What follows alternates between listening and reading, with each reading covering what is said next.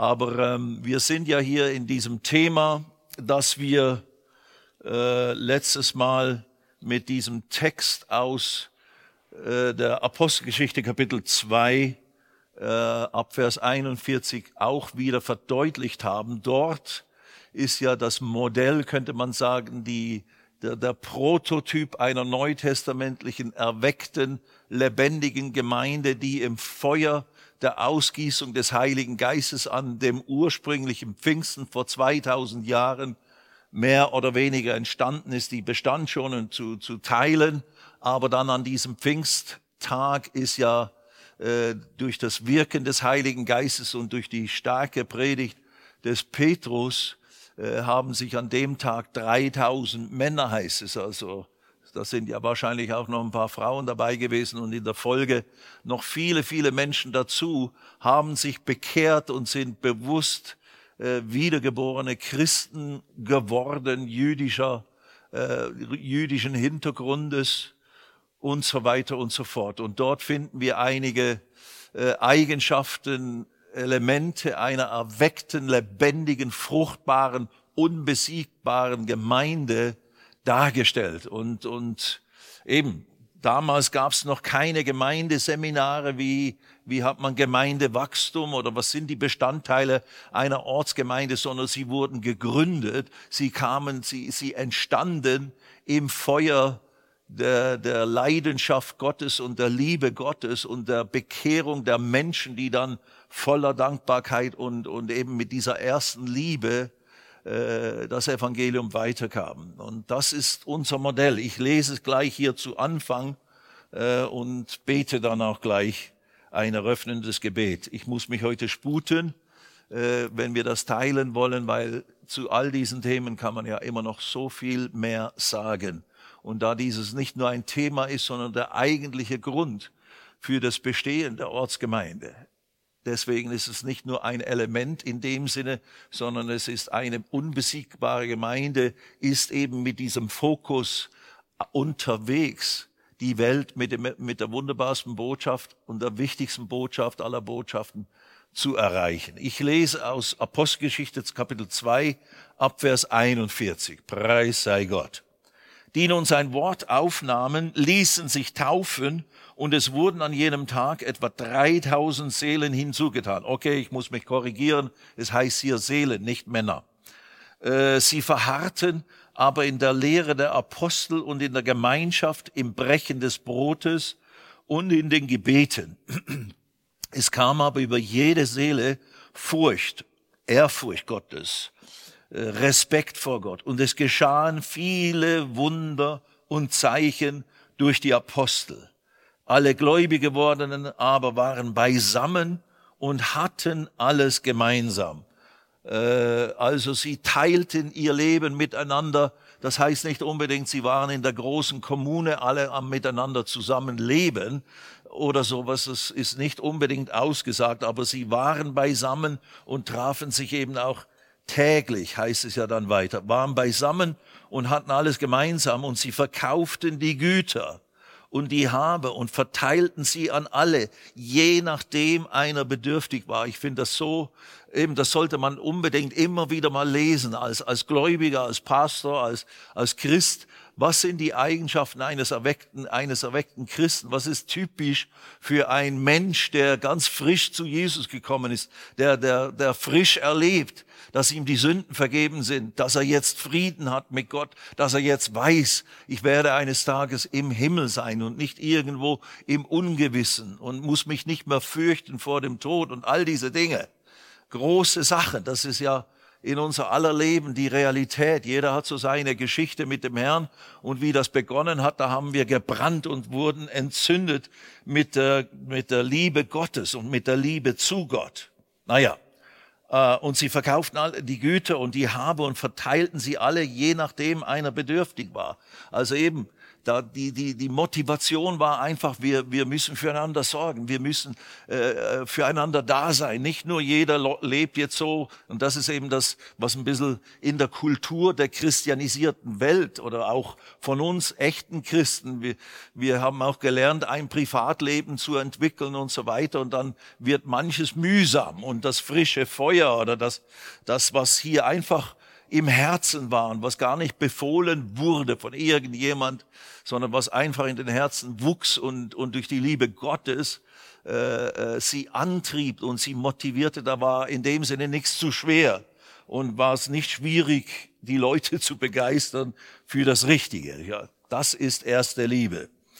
Täglich verharrten sie einmütig im Tempel und brachen zu Hause, also der Tempel in der großen Versammlung und zu Hause in den kleinen Hausgemeinschaften oder wie es dann eben in, äh, in der Praxis war, brachen zu Hause das Brot, nahmen Speise mit Jubel und Schlichtheit des Herzens. Vers 47, lobten Gott und hatten Gunst beim ganzen Volk. Und dann unser wesentlicher Satz, der unsere Thematik beinhaltet. Der, aber, der Herr aber tat täglich hinzu, die gerettet wurden. Der Herr tat, tat täglich hinzu, die gerettet wurden. Also eine unbesiegbare Gemeinde, mit, die lebendig ist, die im ersten Feuer ist, in der ersten Liebe ist, die bringt Frucht hervor. Nicht automatisch in dem Sinne, aber das ist völlig normal. Wie ein gesunder Weinstock, wie eine gesunde Pflanze, die bringt ihre Blüten und wenn sie eben ein Fruchtbaum ist oder sowas, dann bringt er seine, seine Frucht hervor. Da ist gar nichts, äh, äh das gar nicht so schwierig in dem Sinne. Und das ist natürlich die Perspektive, die wir immer wieder auf uns als Gemeinden, als Ortsgemeinden projizieren wollen. Wir machen nicht nur interne Aktivitäten und, unter, und unterhalten uns als Christen, sondern wir produzieren nach außen, bringen wir Frucht hervor. Wir, wir haben Einfluss in unsere Gesellschaft. Wir haben Einfluss jeder in seinem Umkreis, in seinem Einflussfeld und Einflussbereich mit dem, was uns eben ausmacht und was uns bewegt, was uns gerettet hat, was uns widerfahren ist mit dem Herrn. Und das geben wir mehr oder weniger ungezwungen. Und nicht jetzt hier wehe dir, du musst unbedingt evangelisieren, sondern aus Leidenschaft, aus Liebe, motiviert aus Liebe für Menschen, die Jesus nicht kennen, motiviert aus der Liebe Gottes, die jetzt in unsere Herzen ausgegossen ist durch den Heiligen Geist, gehen wir Menschen nach, erzählen wir ihnen von Jesus. Darum geht's letztlich. Das ist, wovon wir hier sprechen. Aber eben inzwischen haben wir ein vollendetes äh, Neues Testament. Wir haben richtig konkrete Worte des Herrn, die niedergeschrieben sind, die, an denen wir, äh, aus denen wir herausholen können, wie sieht denn das jetzt in der ganz praktischen Weise an und wie, wie sehr möchte, das der, möchte der Herr, dass wir mit dieser Tätigkeit und mit diesem Eifer äh, äh, Menschen erreichen. Das, können, und das, das behandeln wir ja jetzt hier in diesen Minuten und äh, so weiter und so fort. Gut, wir haben letztes Mal, ich habe letztes Mal aus Offenbarung Kapitel 2 Verse 1 bis 5, da ist ja dieses Sendschreiben an die ephesische Gemeinde und da war eben der, der Herr, der dem Johannes das ja alles offenbart hatte und sagte dann im Vers 4 und 5 zu der ephesischen Gemeinde, schreibt dieses an diese Gemeinde in Ephesus, die jetzt schon seit mehreren Jahrzehnten im, in Existenz war, eine große Gemeinde war, in ihren Anfängen, in, als der Paulus dort gelehrt hat und, und gewirkt hat für insgesamt drei Jahre, hat die ganze Region um, um Ephesus und Asia, diese ganze äh, Landstriche in, in der heutigen Türkei, da hat jeder das Evangelium von Jesus gehört, das Wort des, des Herrn gehört und große Zeichen und Wunder sind geschehen. Eben da war das Feuer der Erweckung im Gange, das Feuer der Leidenschaft Jesu war im Gange, das Feuer der ersten Liebe war im Gange und die Gemeinde wuchs und wuchs und breitete sich aus und beeinflusste ihre ganze Region. Aber jetzt in dem Sendschreiben, nach ein paar Jahrzehnten, sagt der Herr, ich habe gegen dich, dass du deine erste Liebe verlassen hast. Vers 5, denk daran, wovon du gefallen bist und tue Buße und tue die ersten Werke. Also die Umkehr oder das Zurück, Zurückkehren äh, äh, zu dem, was, was, was der Herr bemängelt hat. Äh, die, die, das Verlieren der ersten Liebe bedeutet, die ersten Werke zu tun, diese ersten Werke. Und was waren eben die ersten Werke? Das waren die Werke der Liebe Gottes in ihren Herzen. Paulus sagt im 2. Korinther Kapitel 5, im etwa Vers 14, äh, die Liebe Gottes treibt uns, die Liebe Gottes treibt mich. Und im Römer 5, 5 es, äh, sagt er uns allen, die Liebe Gottes ist ausgegossen in unsere Herzen durch den Heiligen Geist. Und, und das ist für jeden von uns, der von neuem geboren ist, die Realität und der Fall. Die Liebe Gottes ist da, wie durch den Heiligen Geist. Der Heilige Geist ist in uns hineingekommen, als wir Jesus zu unserem Retter und Herrn gemacht haben. Und, und so wurde so wurden wir von neuem geboren und jetzt wurden wir zum Tempel des Heiligen Geistes. Also der Geist Gottes ist in uns hineingekommen und mit ihm ist der Charakter der Liebe Gottes in uns hineingekommen. Diese Liebe Gottes ist in uns drin. Die ist nicht vor allem oder primär ein Gefühl und dass ich das spüre und irgendwie pumpt sie mir ständig mit irgendwelchen leidenschaftlichen Empfindungen. Möge es so sein.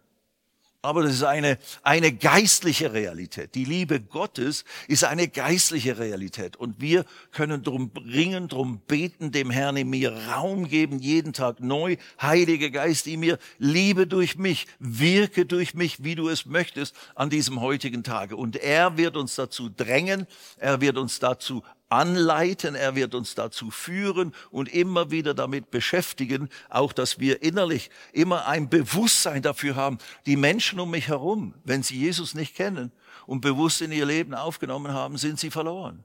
Und wenn, wenn irgendwas durch einen Unfall sie heute Abend nicht mehr leben und sie nicht vorher noch ganz bewusst Jesus aufgenommen haben, sind sie in Ewigkeit von Gott getrennt. Und ihr Geist wird ewig existieren, der wird nicht ausgelöscht. Und es gibt auch eben keine Allversöhnung und so weiter, wo dann alles anders sein wird eines Tages. Nein, es ist eine Gesetzmäßigkeit. Die können wir nicht durch Wunschdenken oder irgendwelche Dinge aus, dem, aus den Angeln heben, sondern das sind Realitäten. Deswegen hat ja Gott all das unternommen, um uns Menschen zu erretten, durch, indem er seinen Sohn gesandt hat. Und wir wissen das jetzt, wir begreifen das jetzt und, und es soll und es muss, und das ist natürlich ein Wachstum von mir aus, äh, im Bewusstsein, aber auch im Erlauben, dass diese Liebe Gottes, die jetzt da ist mit der Leidenschaft für Verlorene, dass ich der immer mehr Raum gebe und dass ich sie nicht verdränge, dass ich sie nicht zurückhalte und, und dass ich sie nicht einschränke, weil ich Angst habe, ja, was kann dann sein, wenn ich ganz dem Herrn gehorche und ihm nachfolge in der Form, wie ich empfinde, dass ich das tun sollte, dann, dann was weiß ich, was mit mir dann geschieht. Well, überlass die, diese Sorge dem Herrn. Er wird's gut herausbringen.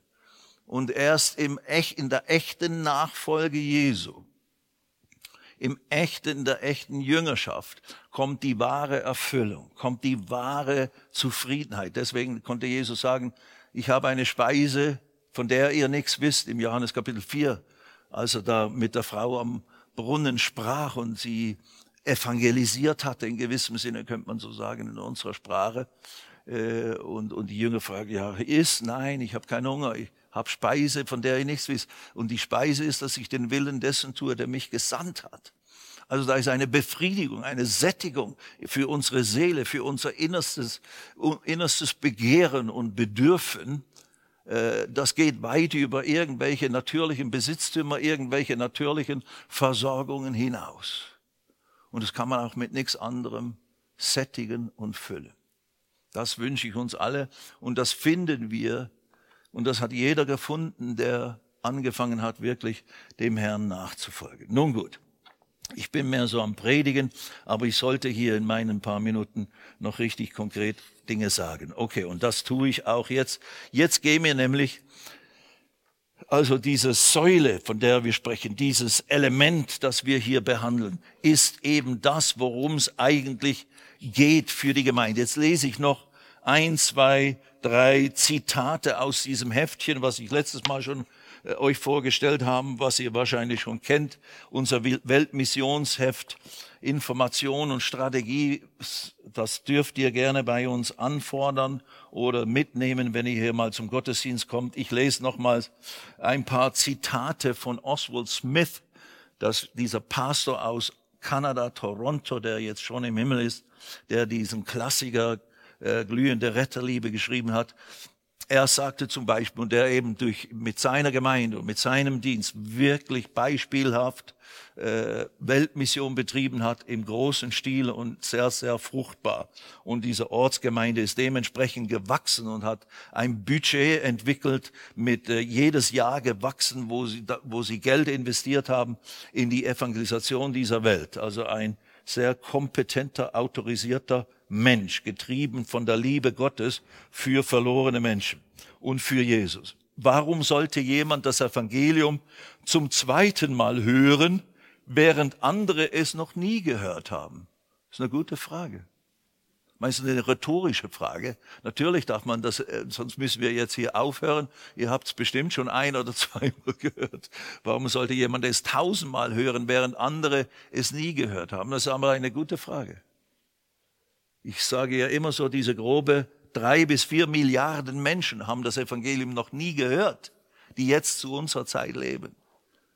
Und es sind wenige Dienste. Das, das Heft schreibt darüber, auch wenn wir sehen, was da investiert wird an Geld, missionarischem Geld, für, um die Unerreichten zu, er, zu erreichen, dann, dann schreit das zum Himmel.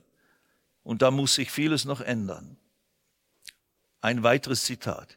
Jeder Christ sollte mit dem Erreichen der Verlorenen beschäftigt sein, zu Hause und im Ausland, hatte der Oswald J. Smith gesagt. Jeder Kurs, und das, so hat er gepredigt, so hat, das hat er seinen Leuten beigebracht und sieh da, die Frucht war entsprechend. Die Welt ist voller Christen, braucht aber vor allem echte Jünger, echte Nachfolger Jesu. Und was hat Jesus gesagt in Matthäus 4, 18, 19? Kommt zu seinen ersten Jüngern, kommt, folgt mir nach. Und was werde ich aus euch machen? Schön brave Gemeindegeher, nein, ich will euch zu Menschenfischern machen. So hat er, das war der erste Aufruf auf Einladung in die Nachfolge Jesu. Kommt, folgt mir nach, ich will euch zu Menschenfischern machen. Und dann als letzte großen Aussagen, und davon möchte ich jetzt noch kurz einige lesen, diese, die jeder Christ eigentlich kennt oder zumindest mal schon mal öfters gehört hat.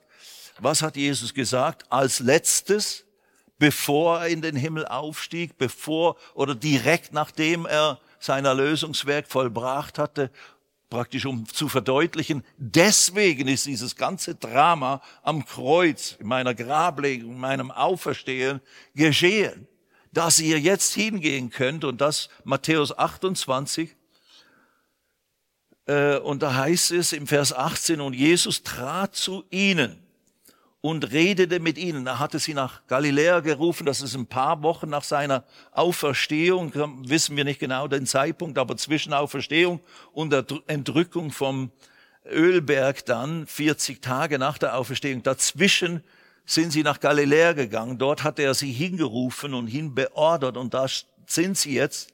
Und da spricht der Herr und sagt, mir ist alle Macht alle Gewalt, alle Herrschaftsgewalt, alle Autorität gegeben im Himmel und auf Erden. Und das sagt er nicht als Sohn Gottes im Sinne von der, der allmächtige Gott. Natürlich, der hat schon immer alle Autorität gehabt.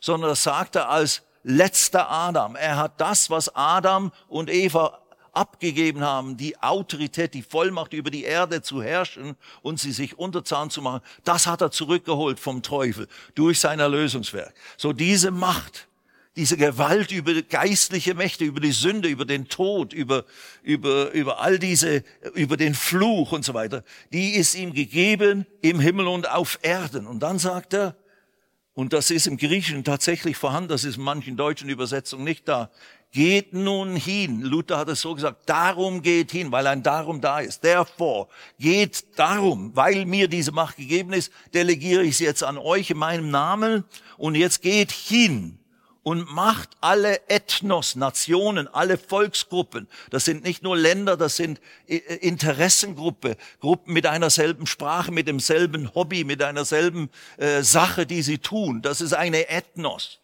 Äh, also nicht nur ein Land oder eine geografisch äh, äh, gekennzeichnete Menschengruppe, das schon auch, aber äh, dein, dein Fußballverein ist auch ein Ethnos in gewissem Sinne. Geht nun hin und macht alle Ethnos, alle Ethnien, alle Volksgruppen zu Jüngern. Jüngert sie. Disciple them. Jüngert sie. Und tauft sie auf den Namen des Vaters und des Sohnes und des Heiligen Geistes und lehrt sie alles zu bewahren, was ich euch geboten habe. Und das sind richtig die Begriffe, ich habe es extra nochmals nachgeschaut, was ich euch aufgetragen habe, was ich euch äh, befohlen habe, das lehrt sie zu halten. Also rettet, bringt die Menschen in die Nachfolge, in meine Nachfolge, in die Erkenntnis, dass ich der Retter und Erlöser bin und Herr bin. Und dann macht sie zu Jüngern. Also wir erreichen nicht nur Menschen mit dem Evangelium, sondern das Ziel ist, sie zu Jüngern machen, weil dann, dadurch wird gewährleistet, dass diese ganze Welt schließlich erreicht wird. Gut, ich kann nicht weiter ausholen, aber das ist ein ganz wichtiger Punkt, äh, Menschen dazu zu bringen, auch richtig Jesus nachzufolgen und dann selber solche zu werden, die Jünger machen, die Menschen erreichen und sie dann zu, zu trainieren in dem, was der Herr uns aufgetragen hat zu tun. Und das ist eben das, der, der, der Hauptauftrag ist, geht hin in alle Welt. Das wiederum weiterzuführen. Und ich bin bei euch alle Tage bis an der Weltende. Und dann äh, Markus 16, das habe ich letztes Mal schon gelesen, kurz, und er sprach zu ihnen ab Vers 15, geht hin in die ganze Welt. Und das waren dieselben Jünger, die gerade in den Vers davor hatte sie gescholten über ihren Unglauben. Er hat niemand anders. Er muss die nehmen, die er hat. Und wir gehören alle zu denen. Wir sind auch nicht immer alle völlig brav und völlig gläubig und lernen, werden immer geistlicher. Also er möchte, diese Rede ist zu uns allen, die wir unvollkommene Nachfolger Jesu sind und äh, irgendwann gläubig wurden äh, an Jesus. Und er sprach zu ihnen, geht hin in die ganze Welt, Kosmos.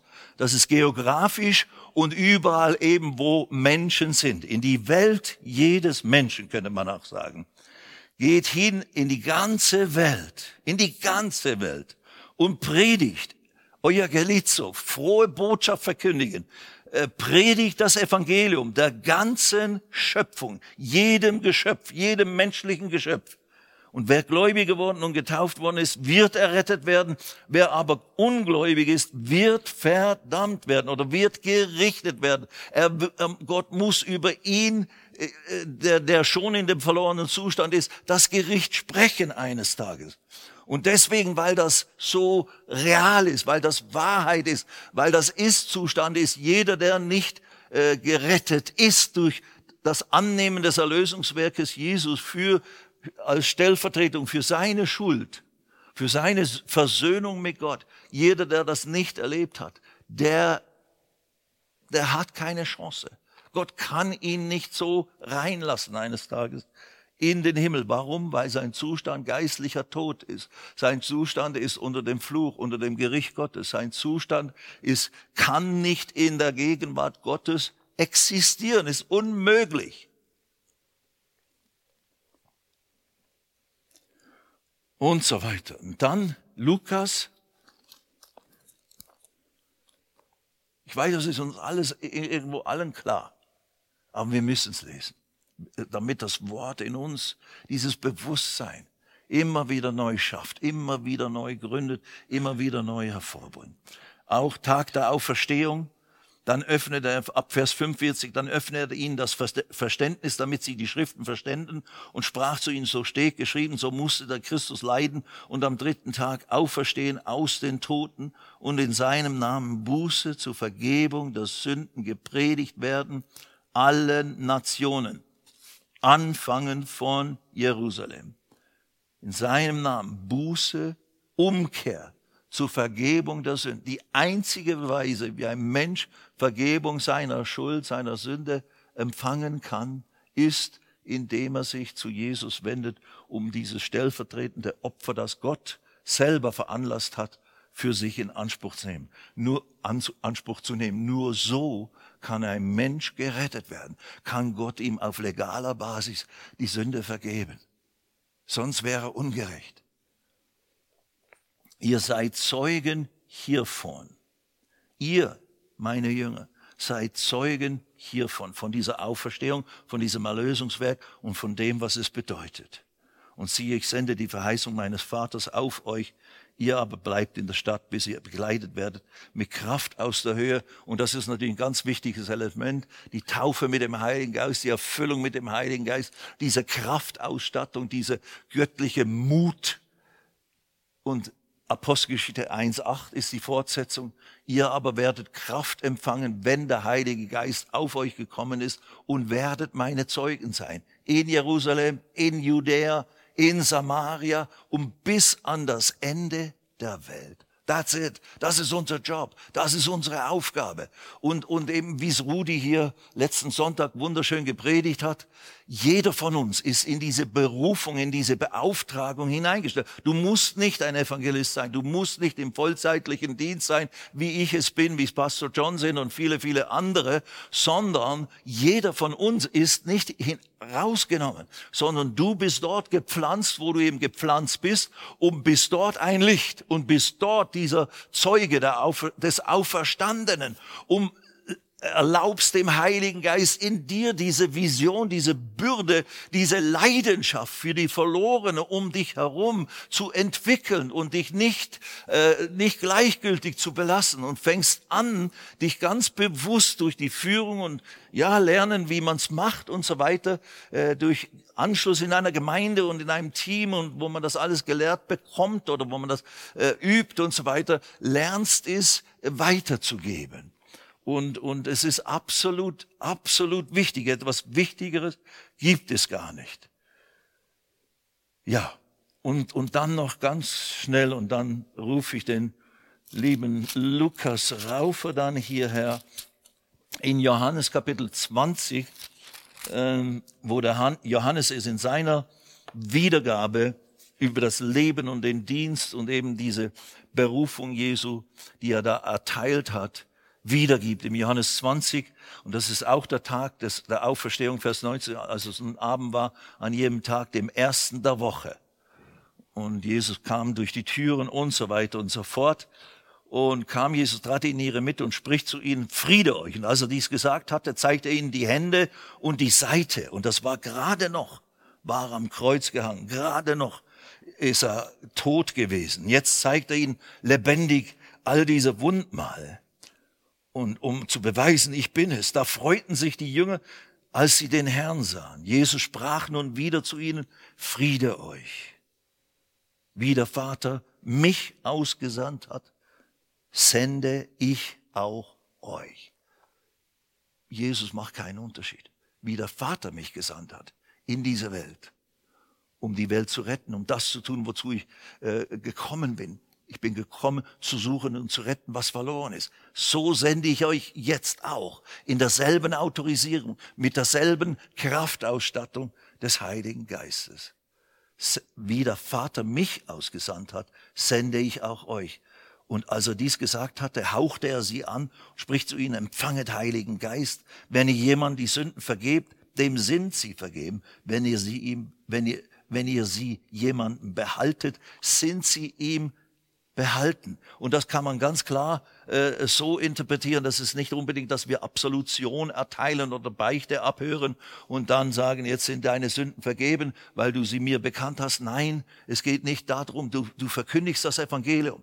Jesus hat dir deine Sünden vergeben. Wenn du ihn aufnimmst, als deinen Retter und Herrn, dann sind dir deine Sünden vergeben. Und dann kann ich dir sagen, du bist jetzt Sohn Gottes Tochter Gottes, Kind Gottes geworden und Gott hat dir alle deine Sünden vergeben. That's our job.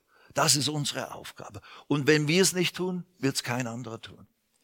Wir sind Gottes Folge, hat niemand anderen. Paulus sagt es im 2. Korinther 5, 18. Das alles von Gott in Bezug auf, was nötig war, um uns zu einer neuen Schöpfung zu machen, der uns mit sich selbst versöhnt hat und, und durch Christus und uns, uns allen, die wir jetzt versöhnt sind mit Gott, die wir jetzt neue Schöpfung sind, und uns den Dienst der Versöhnung gegeben hat. Wir haben jetzt einen Dienst, alle denselben Dienst der Versöhnung, der die Versöhnung predigt, zwei Sätze später. So sind wir nun Botschafter an Christi Stelle, an der Stelle von Jesus. Gott, buchstäblich, Gott vermahnt jetzt, spricht jetzt durch jeden einzelnen von uns, wenn wir von Jesus weitergeben.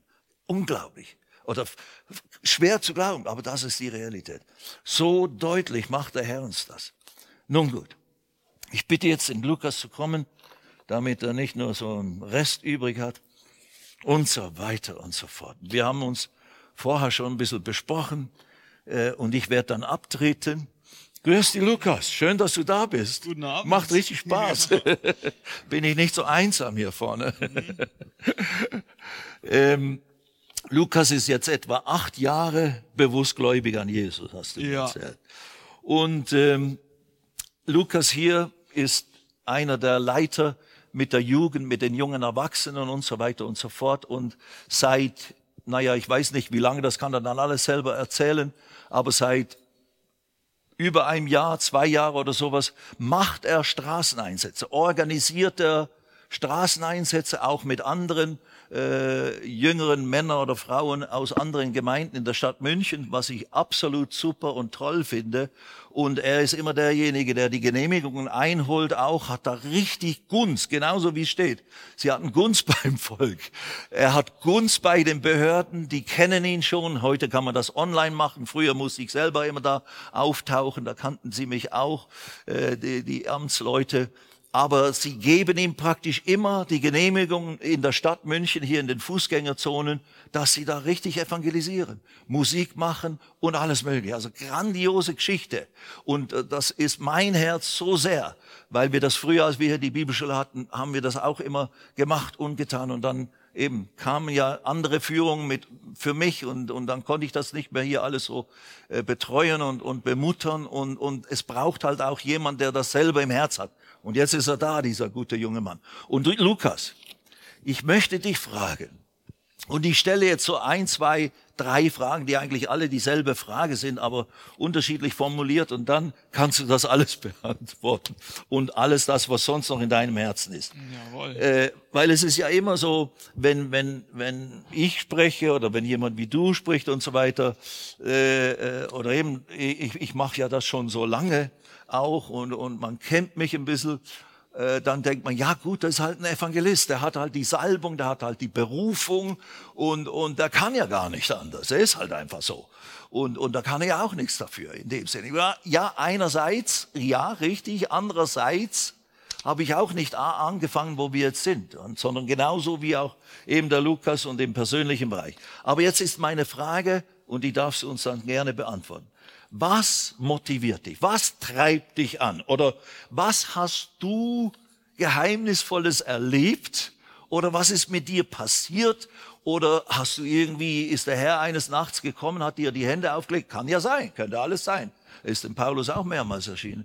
Und hat dir eine Zuteilung gegeben und seither kannst du gar nicht anders. Oder, oder, oder eben, was ist passiert? Oder was hast du was hast du erkannt oder was ist das, was dich persönlich so antreibt, dass ich nicht hinten dran stehen muss oder Pastor John oder sonst irgendjemand höher geordnetes, geistliches und sagen, jetzt geh mal evangelisieren oder tu das in unserem Namen, sondern du machst es einfach. Ob jetzt ein anderer kommt oder nicht, du hast es einfach angefangen zu tun. Und, und was würdest du sagen, ist der Grund dafür? Und wenn man das vielleicht jetzt noch nicht so selber hat, ich bin schon gleich fertig mit der Frage, Monika. Wenn man das jetzt selber nicht so hat, weil das ist ja oft die Ausrede oder die Entschuldigung. Und die, wir möchten das ja hier nicht nur theoretisch alles sagen, diese zwei Abende, sondern es soll ja richtig griffig werden. Was kann jemand tun, dass er plötzlich auch dieses Feuer hat, auch diese Last, auch diesen Antrieb, auch diesen Mut, diese Dinge zu tun? Würdest du uns das beantworten, mein Lieber? Also, also wenn ich das beurteilen kann für mich selber, würde ich sagen, dass ich es erstens nicht ganz begriffen habe, aber ich meine mehr und mehr zu verstehen, wie wichtig es ist, dass Menschen in den Himmel kommen. Es ist Realität, dass das Leben nach dem Tod mit oder auch ohne Jesus weitergehen kann. Und das Verständnis davon bewegt mein Herz so sehr, dass ich sage, ich will auch dir, allen Leuten um mich herum gerne weitergeben. Da gibt es ein Leben nach dem Tod und das ist am besten und nur gut zusammen mit Jesus. Also es ist dieses immer noch tiefer gehen in ein Verständnis darüber, was Jesus uns dafür in Auftrag gegeben hat und was letztendlich der Auftrag auch bewirkt, nämlich Leben mit Jesus anstatt ohne ihn. Und ob ich ein Erlebnis hatte, immer noch habe ich keinen Engel gesehen, leider. Ich sage euch sofort Bescheid, wenn es endlich mal passiert. Aber es war so, ich, ich zeige immer auch dahin, weil meine Eltern waren, hatten ein Heilungsteam. Das heißt, die haben immer für Leute, für Kranke gebetet. Das machen sie immer noch gerne auch.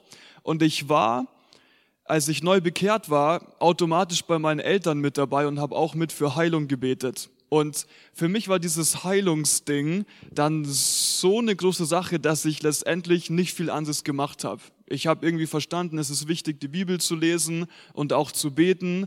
Und mein Auftrag habe ich mehr gesehen als Menschen müssen auch gesund werden. Und deswegen war ich immer hoch motiviert, um für Heilung zu beten. Und es ging dann auch eine Zeit lang so, und ähm, ich äh, finde es schade, weil ich jemand bin, der schlecht dokumentiert. Ich bin, wer, ich kann dir nicht sagen, was ich letztes Jahr um die Zeit erlebt habe oder vorletztes Jahr. Ich lebe immer so eher mehr in der Zukunft. Und es war dann, wenn ich das richtig zusammenbekomme, so eines Tages ist äh, hier eine, eine Person reingekommen, sie heißt Sam. Es ist der Sam Mattei, für die extrovertierteste und witzigste Person, die ich je gesehen habe. Ähm, das wird er auch von sich selber sagen, deswegen sage ich das hier so offen. Und äh, er war wer, der hat, ange äh, der hat, war schon unterwegs, um einfach auf wildfremde Menschen auf der Straße zuzugehen, um ihnen von Jesus zu erzählen. Und es kann sein, dass ich so ein bisschen Lücken habe in meiner Vergangenheit, aber ich weiß, ich bin mit ihm rausgegangen. Das hat mich echt geprägt. Ich weiß, dass da andere Leute waren, wie ein Dieter heißt der, der, der hat mal gesagt, komm, wir gehen mit ins Olympia-Einkaufszentrum. Und das waren Leute, die haben mich an der Hand genommen, um, um mich mit reinzunehmen, wie es aussieht, Menschen von Jesus zu erzählen. Und dieses Tun, die Aktion, Menschen von Jesus zu erzählen und nicht nur zu beten, nicht nur zu spenden, sondern aktiv zu reden, Wahrheit zu erzählen, das habe ich maßgeblich von so Leuten gelernt dann auch und, und das hat mir einen riesigen Antrieb gegeben. Zu dieser Zeit, wo ich diese Leute kennengelernt habe, die mich netterweise mit motiviert haben, rauszugehen auf die Straße, ist ein Event gewesen, das war 2015 in Nürnberg, in, in dem Nürnberger Fußballstadion und das hieß Awakening Europe. Es war tatsächlich erfunden von, von dem Ben Fitzgerald. Wir hatten ihn mal hier als Gastgeber, als Gastsprecher. Der hatte einfach vor, Erweckung, ist ein modernes Wort momentan, aber halt Awakening Europe in, in, in, in Nürnberg angefangen. Es war das erste Mal, dass das Event da stattgefunden hat. Und letztendlich waren wir da über 20.000 Leute in diesem Fußballstadion. Und die, und das ist so, wie ich das jetzt dokumentieren würde im Nachhinein, haben halt tagelang in jeder Predigt gesagt, erzähl Menschen von Jesus. Das war eigentlich der Kern von diesen ganzen drei Tagen, die wir da waren. Und wir lernen ja bekanntlich durch Wiederholung und so sickert es auch tiefer. Und ich würde echt sagen, äh, dieses Event, ich habe schon für Heilung gebetet, ich habe gewusst, beten und Bibellesen ist wichtig, aber maßgeblich hat es dann noch mal ein bisschen mehr Klick gemacht im Verständnis, ich sollte wirklich rausgehen. Es ist, äh, um Menschen von Jesus zu erzählen. Und es war eben alles recht zeitgleich, da waren Leute, die mich mit rausgenommen haben, da war das Event Awakening Europe in Nürnberg. Und nach diesem Event, das weiß ich noch, und ich will überhaupt gar keine Werbung dafür machen, dass du alleine losziehst. Das will ich, dazu will ich dich überhaupt gar nicht motivieren. Aber bezogen auf dieses, dieses Feuer, diesen Willen, Menschen müssen Jesus kennenlernen. Ich werde nie vergessen, ich komme von Nürnberg zurück, ich bin wieder hier und das hat mich so aufgewühlt im positiven Sinne, dass ich mir dachte, okay, der, der Sam war gerade irgendwie nicht da und andere waren zeitlich auch irgendwie begrenzt. okay, aber ich kann jetzt nicht warten, ich gehe jetzt einfach selber raus. Und tatsächlich, ich habe mich im Bus gesetzt, ich, ich hatte nicht mal irgendwas zu tun, keine Termine, ich wollte einfach in die Stadt, um so viel wie men möglich Menschen äh, von Jesus zu erzählen. Und gesagt, getan. Ich bin in den Bus gestiegen, da, ich werde es nie vergessen, ich, ich, ich gehe an den Bahnhof bei mir in der Nähe und da ist eine Person mit Krücken und ich sage, und ich bin übelst aufgeregt, ich, ich stotter, wenn ich, äh, äh, stottern jetzt nicht, aber man merkt zu meiner Stimme, wenn ich echt nervös bin. Und ich bin echt unter Druck und da ist die Person auf Krücken und ich sage, hey, ich sehe, dass sie Krücken haben, wäre es dann okay, wenn ich für sie bete? Bei Thema Heilung war ich schon einigermaßen fit. Ich dachte mir, das kann ich auch irgendwie auf die Straße bringen. Und, und dann schaut mich die Person an und und versteht mich erst nicht und ich wiederhole noch, noch mal, dass ich dann gern für sie beten mag. Und dann sagt die Person recht abfällig zu mir, ach, so einer bist du, einer von dieser Kirche da, oder? Lass mich in Ruhe, dreht sich um und geht weg und lässt mich einfach stehen. Und ich war total äh, traurig in, in, im ersten Moment, aber es war so schon in mir, dass ich mir dachte, es kann nicht sein, dass mich das jetzt abhält, davon noch mehr Menschen von Jesus zu erzählen. Und ich bin vom Bahnhof in die U-Bahn weiter in die Innenstadt, Marienplatz.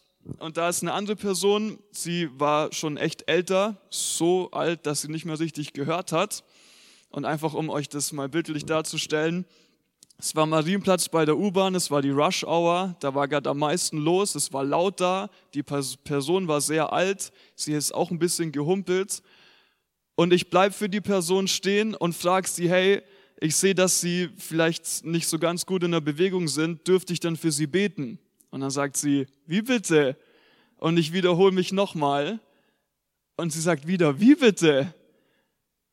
Und das war dann das dritte, es ging, glaube ich, bis zum vierten Mal, wo ich schon unangenehm laut gesprochen habe. Und es war schon so, wo du im Augenwinkel gesehen hast, das sind auch andere Leute, die sich schon fragen, was macht der da und was will der von dieser alten Frau. Und ich habe aber dann nochmal ganz laut gesagt, ich würde sehr gerne jetzt für sie beten. Ne? Und dann schaut die Person mich so an und bekommt so ein friedliches Lächeln und sagt, ja, das können Sie gerne machen. Dann sage ich, ja, das ist schön zu hören und äh, gesagt, getan, habe ich dann auch für sie gebetet. Ähm, ich, ich muss sagen, heutzutage, ich arbeite sehr viel an Strategie, an Effizienz, an was sage ich Leuten, dass sie noch schneller zu Jesus kommen und ihn besser verstehen. Damals war für mich nur, ah, ich habe für die gebetet, vielen Dank, auf Wiedersehen. Ich habe nicht gefragt, ob es der Person jetzt gut geht. Ich dachte mir einfach nur, ich bin glücklich, dass da wer das angenommen hat, dass ich einfach Liebe teilen mag. Und für mich war das dann so ein Punkt, danach, ich kann es nicht beschreiben, aber irgendwas war dann in mir, dass ich gesagt habe, egal ob es die Personen in dem Moment annehmen oder nicht, Jesus muss groß gemacht werden, alle Menschen müssen von Jesus erfahren und ich habe in dem Sinne dann auch nicht aufgehört. Ich bin quasi schon abgehärtet dann gewesen. Die einen lachen mich aus, der andere lässt mich stehen, die nächste ist aber voll offen.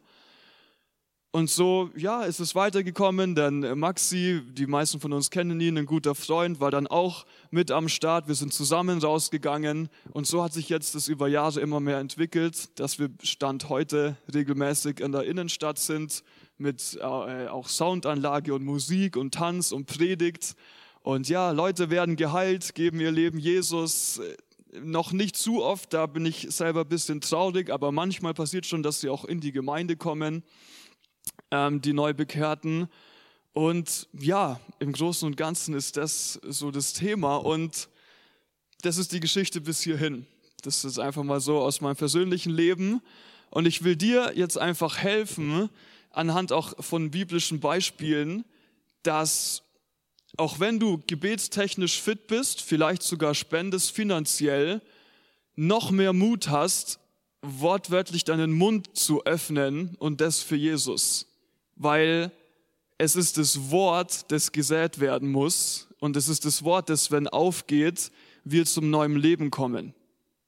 Es ist gut, wenn du Leute mobilisierst, wie einen Stefan, der ein Evangelist ist, über, Evangelist ist über dein Geld. Es ist gut, wenn du Leute wie uns, die wir viel von Jesus erzählen, im Gebet, Gebet trägst. Aber der berühmte Spruch, dass du wohin kommst, wo ein Stefan und ich niemals hinkommen werden, der bleibt Wahrheit. Das Leute wirst du um dich haben, da, da kann nicht der größte Evangelist hinkommen. Und deswegen will ich es einfach betonen mit dem Römerbrief Kapitel 10, Vers 14. Wie sollen sie aber den anrufen, an den sie nicht geglaubt haben? Wie sollen sie aber an den glauben, von dem sie nichts gehört haben? Wie sollen sie aber hören ohne einen Verkündiger? Der Verkündiger bist du und das bin ich. Und du bist von, wie wir gerade von Stefan gehört haben und was Jesus selber gesagt hast, von Gott höchstpersönlich ausgesandt, ein Prediger zu sein. Vielleicht steht auf deinem Büroschild niemals Evangelist oder Pastor so und so. Aber in, in, in deinem himmlischen Identitätspass steht Prediger, Predigerin Bea und Carmen. Das ist so, egal ob dich sonst wer Prediger nennt oder nicht. Und das ist ein Ding, das zu verstehen, was für eine Autorität, was für ein Privileg wir da haben, ist ein riesengroßer Schlüssel, um zu wissen, es geht um deinen Mund, den du öffnest, dass Leute von Jesus hören. Und um ein bisschen den Druck rauszunehmen, mag ich gern Werbung machen mit folgendem Vers in Matthäus Kapitel 10, Vers 11 bis 14. Wir gehen da jetzt einfach mal durch. Matthäus Kapitel 10, Vers 11. Wenn ihr in eine Stadt oder in ein Dorf kommt, hat Jesus gesagt, dann sucht jemanden, der willig ist, euch aufzunehmen. Stopp. Dann sucht jemanden, der willig ist, euch aufzunehmen. Das ist eine ziemlich interessante Aussage, die Jesus da trifft. Dort bleibt, bis ihr weiterzieht. Wenn ihr in ein Haus eintretet, dann sagt, Friede sei mit euch. Wenn seine Bewohner euch und eure Botschaft annehmen, so soll der Friede, den ihr bringt, und es ist der Frieden durch Jesus auf deinem Leben, in diesem Haus bleiben. Tun sie dies nicht, so wird der Friede sie wieder verlassen und zu euch zurückkehren. Ich bin bis heute begeistert von dieser Wahrheit, die Jesus da erzählt, weil er in einfachen Worten sagt, bevor wir jemanden nicht von Jesus erzählen, wissen wir gar nicht, ob wir wen gefunden haben, der dafür offen ist. Wir als Deutsche, ich nehme uns Deutsche so als ein gutes Beispiel, weil wir sind in unserem Kopf so sehr auf Erfolg getrimmt, auf das muss jetzt funktionieren und wenn das jetzt nicht klappt, äh, dann ist alles irgendwie schlecht. Das wäre so schade, wenn wenn wir von Jesus erzählen und da ist jemand dann nicht offen in dem Moment, wir deswegen sagen, es war umsonst. Misserfolg darf uns nicht aufhalten. Und Jesus hat hier in diesem Vers die Ansage gemacht, dass es uns passieren wird, dass Leute nicht offen sein werden. Deswegen müssen wir suchen. Wir müssen suchen. Bevor wir nicht suchen, finden wir nicht.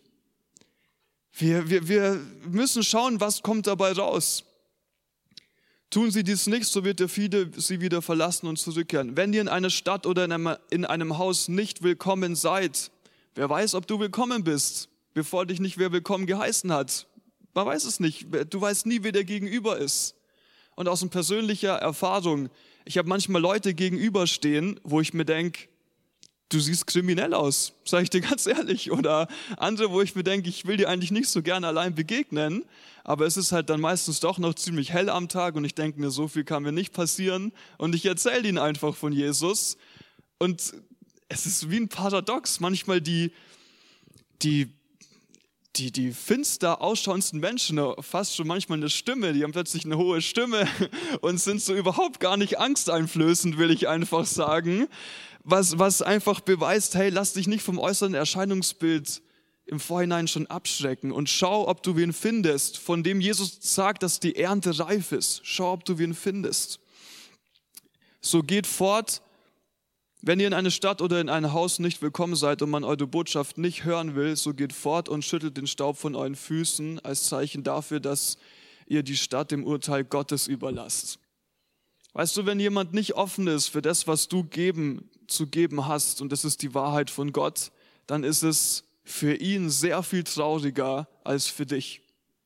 Wir haben schon einfach da, um, um dir zu helfen, die, den Blick so ein bisschen zu bekommen, schau mal, wie gut du das hier hast. Wir haben hier eine Gemeinde. Wir treffen uns am Sonntag, wir genießen Gemeinschaft.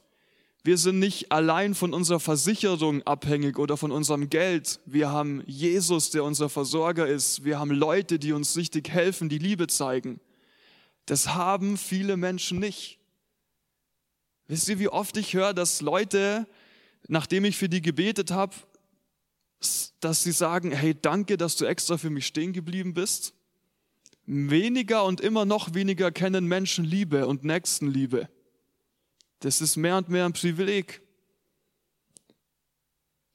Ruh dich nicht aus auf dem Frieden, den du hier genießen sollst und darfst. Du hast die Chance, diesen Frieden, was du hier erlebst, auch weiterzugeben zu fremden Menschen. Was für ein Privileg. Und ein Beispiel noch, wie es auch passiert ist, aus dem Apostelgeschichte, Kapitel 18, Vers 5. Als aber Silas und Timotheus aus Mazedonien ankamen, wurde Paulus durch den Geist gedrängt. Paulus hatte dieses Drängen, die Menschen müssen von Jesus kennenlernen, äh, von Jesus hören, den Juden zu bezeugen, dass Jesus der Christus ist. Er war im Willen von Gott, er hat sich auf den Weg gemacht, er hatte sogar die Einstellung. Und dann, als sie aber widerstrebten und lästerten, schüttelte er die Kleider aus und sprach zu ihnen, euer Blut soll auf eurem Haupt sein. Ich bin rein davon, von nun an gehe ich zu den Heiden. Da ist es passiert. Wir sind ausgesandt. Wir müssen schauen, wer nimmt uns an. Wie Paulus. Er hat es gemacht. Er wurde abgewiesen und hat gesagt, tut mir leid für euch. Ich gehe weiter. Und er ging von dort weg und begab sich in das Haus eines gottesfürchtigen Mannes mit dem Namen Justus. Crispus aber, der Synagogenvorsteher, wurde an den Herrn gläubig samt seinem ganzen Haus. Auch viele Korinther, die zuhörten, wurden gläubig und ließen sich taufen. Stellt euch vor, Paulus hätte aufgegeben, weil er da enttäuscht worden war.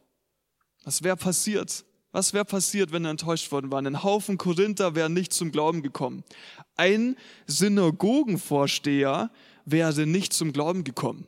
Weißt du, wie strategisch wichtig es ist, wenn du einen Synagogenvorsteher damals gekannt hast? Der hat dir Türen geöffnet, dass du da im besten Fall direkt von Jesus erzählen konntest. Und das nur, weil er nicht aufgehört hat, der Paulus, auch nach Misserfolg. Zu der Art und Weise, wie wir denn das so rüberbringen. Ich sage immer, das Motto ist echt, wie wir es in der Bibel lesen, ohne Liebe sind wir nichts. Leute spüren, wie du es meinst, sie merken, sie spüren deine Ernsthaftigkeit und wenn mit dazu die Liebe kommt, das ist, was alles verändert. Und es ist auch ganz oft die Frage, wie begegnest du den Menschen? Du an deinem Arbeitsplatz. Oh, da ist jemand, da ist jemand, der hat vielleicht Kopfweh da ist jemand, der hat eine Krücke, das ist vielleicht eine Chance, komm auf dem seine Ebene. Und wenn, vielleicht nimmt wer eine Kopfwehtablette, wo auch wir sagen würden, hey, okay, kein Problem, die Kopfwehtablette hilft genauso schnell wie Jesus sozusagen. Aber diese kleinen, banalen Möglichkeiten sind Möglichkeiten, um Jesus eine Chance zu geben, da zu wirken. Ich erlebe es immer und immer wieder. Und ich will damit sagen, versuch auf die Ebene der Leute um dich rumzukommen. Paulus war auch da drin ein Profi, Apostelgeschichte 17. Während aber Paulus in Athen auf sie wartete, ergrimmte sein Geist in ihm, da er die Stadt so voller Götzenbilder sah. Er hatte nun in der Synagoge Unterredungen mit den Juden und den Gottesfürchtigen und auch täglich auf dem Marktplatz mit denen, die gerade dazu kamen, das war nur die Vorgeschichte von dem, was ich eigentlich sagen wollte. Erster Apostelgeschichte 17, 23. Da sagt dann Paulus, und das ist, wie er auf die Ebene kommt, von, den, von dem Umfeld, das er erst erforscht hat. Paulus hat erst sein Umfeld erforscht und dann hat er Folgendes gemacht. Denn als ich umherging und eure Heiligtümer besichtigte, fand ich auch einen Altar, auf dem geschrieben stand, dem unbekannten Gott. Nun verkündige euch, ich euch den, welchen ihr verehrt, ohne ihn zu kennen. Paulus hat sich da in, in Englisch-Deutsch reingesneakt und sich gedacht, hey, da ist eine Götzenstatue, da steht den unbekannten Gott, da klinke ich mich ein und so bringe ich Jesus in, in, in mein Umfeld. Der Gott, der die Welt gemacht hat und alles, was darin ist, er, der Herr des Himmels und der Erde, der ist es, wohnt nicht in Tempeln, die von Händen gemacht sind. Und so hat er einfach über diese Möglichkeit Jesus reingebracht in die Situation. Und das ist, was bei dir passieren kann. Vielleicht kennst du den, den kulten, kulturellen Hintergrund von, von deinen Arbeitskollegen, von deiner Familie. Ich selber, ich, ich rede so viel mit Moslems auch. Ich hatte sogar kurz eine Zeit, wo ich überlegt habe, den Koran mal zu lesen, einfach für ein Allgemeinwissen. Habe ich dann doch lassen, weil hat sich nicht gut angefühlt, muss ich ehrlich sagen. Aber ich habe ein grobes Grundwissen, dass Isa Jesus ist, solche Sachen. Und es hilft mir, um mit Moslems auf eine Ebene zu kommen, um von da aus dann weiter über Jesus zu reden. Bereite dich vor, mach dir Gedanken drüber, überleg ein bisschen, wie sind denn deine Kollegen, deine Freunde und Familie so drauf? Wie kannst du dich da einhaken? Und das ist, wie du, wie du einfach da eine Chance bekommen kannst, von Jesus zu reden. Und das ist alles recht quasi how to do, so wie, wie macht man's?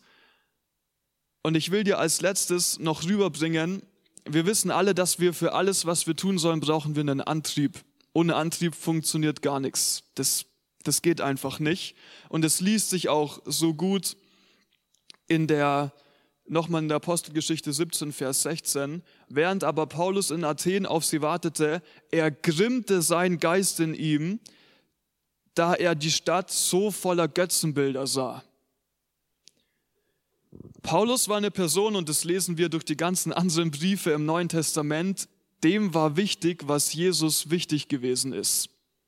Und es hilft dir, wenn dir wichtig ist, was Jesus wichtig ist, dass du immer mehr in eine Position kommst, wo du sagst, das muss sich ändern. Es kann nicht sein, dass Leute so weiterleben. Ich persönlich, ich hatte eine Zeit in der Bibelschule, wo ich ganz tief reingegangen bin, die Bibel nicht nur für mich zu lesen, sondern auch bewusst für andere Menschen. Matthäus, Lukas, Johannes, ähm, äh, Markus Evangelium, wow, vier Evangelien, die hätte ich schneller aufsagen müssen. Äh, die sagen alle am Schluss, erzählen sie von Kreuzigung und Auferstehung. Und ich habe angefangen, die Kreuzigung und die Auferstehung zu lesen und erstmal immer zwischendrin aufgehört und gesagt, Jesus, danke, dass du für mich ans Kreuz gegangen bist. Und dann freue ich mich natürlich. Und dann habe ich es wieder und wieder gelesen und dann habe ich angefangen zu lesen, Jesus, danke, dass du für meine Familie ans Kreuz gegangen bist. Jesus, danke, dass du das, was ich hier lese, für all die Personen gemacht hast, die mir jeden Tag im Berufsverkehr entgegenkommen, die ich treffe, die beim Einkaufen sind, die Leute, die an der Kasse sitzen. Danke, Jesus, dass du all das gemacht hast für jede Person, die ich auf dieser Welt jemals sehen werde. Und so ist es in mir entstanden, dass ich über mich hinaus und die Freude für mich persönlich, dass ich ja Gott sei Dank Jesus habe, angefangen habe, mehr und mehr zu sehen, hey, du bist wer, der, du, du hast Jesus noch nicht. Ich will dir das jetzt auch erzählen, weil ich will mich nicht nur für mich freuen, du sollst auch Freude haben. Du sollst sie auch haben. Deswegen als Tipp, befass dich damit. Geh ins Gebet. Paulus hat mal gebetet, Gott richte unser Herz auf deine Liebe aus. Wir können beten, wenn du dir sagst, mein Herz ist irgendwie manchmal wie kalt sozusagen, dann bete, Jesus, mach mein Herz heiß für die Verlorenen. Jesus hört solche Gebete. Das sind gefährliche Gebete, weil dann dauert das Einkaufen länger. Aber es funktioniert. Es funktioniert. Verinnerlich dir das Wort. Verinnerliche es dir. Und als letztes, den letzten Punkt, um nochmal einfach ganz klar rüberzubringen, auf, was hier eigentlich auf, auf dem Spiel steht. Offenbarung, Kapitel 21, Vers 3, fangen wir an. Und ich hörte eine laute Stimme aus dem Himmel sagen, siehe das Zelt Gottes bei den Menschen und er wird bei ihnen wohnen und sie werden seine Völker sein. Wir werden die Völker von Jesus sein, alle, die wir Jesus im Glauben angenommen haben. Und Gott selbst wird bei ihnen sein, ihr Gott. Und Gott wird abwischen alle Tränen von ihren Augen. Jede Träne, die wir hatten, die wird er abwischen. Alles, worüber wir traurig waren, Jesus hilft uns da und wird unser Tröster sein. Und der Tod wird nicht mehr sein, weder Leid noch Geschrei, kein Leid, kein Krieg, keine schlechten Nachrichten von Ukraine und Russland wird mehr sein, denn das Erste ist vergangen. Und das ist, was auf uns wartet. Wir haben jetzt schon Frieden durch Jesus. Uns ist geholfen durch Gebetserhörungen und einfach weil Jesus gnädig ist. Aber wir werden es in Vollkommenheit erleben. Einfach weil wir gläubig an Jesus geworden sind. Dass wir im Paradies landen. In der Perfektion der Perfektion. Das ist, was dir gehört. Das ist deine Bestimmung, dein Ziel. Wir sind hier auf der Erde nicht zu Hause. Wir sind nur Pilger, heißt es in der Bibel. Wir sind auf der Durchreise. Hab mal vor Augen, nee, halte dir vor Augen, was wartet da auf dich und, und freu dich darüber. Nimm dir Zeit, dich darüber zu freuen, verinnerlich es dir. Weil es nämlich genauso wahr ist, dass jeder, der Jesus nicht sein Leben geben wird, Folgendes erlebt.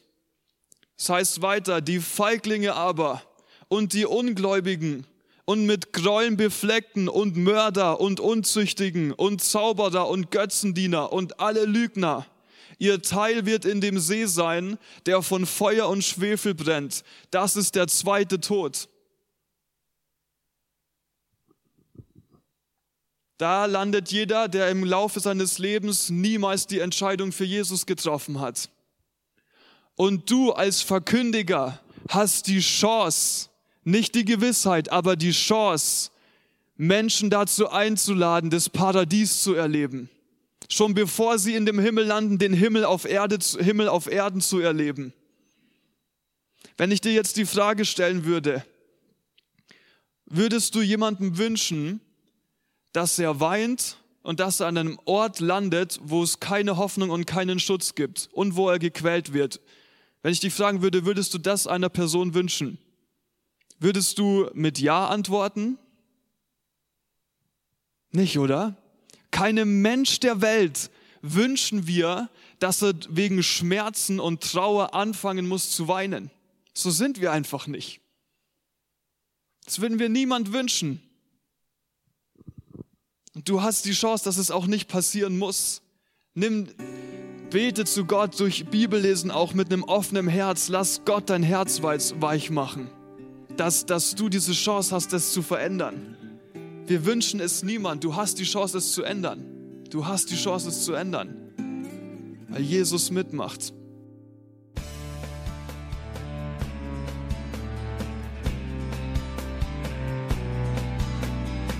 Liebe Zuhörer, das war ein Ausschnitt eines Gottesdienstes hier im Gospel Life Center. Auf unserer Website www.gospellifecenter.de können Sie die Notizen für diese und andere Predigten nachlesen und sich über die Arbeit von Gospel Life Center informieren. Wir wünschen Ihnen Gottes Segen.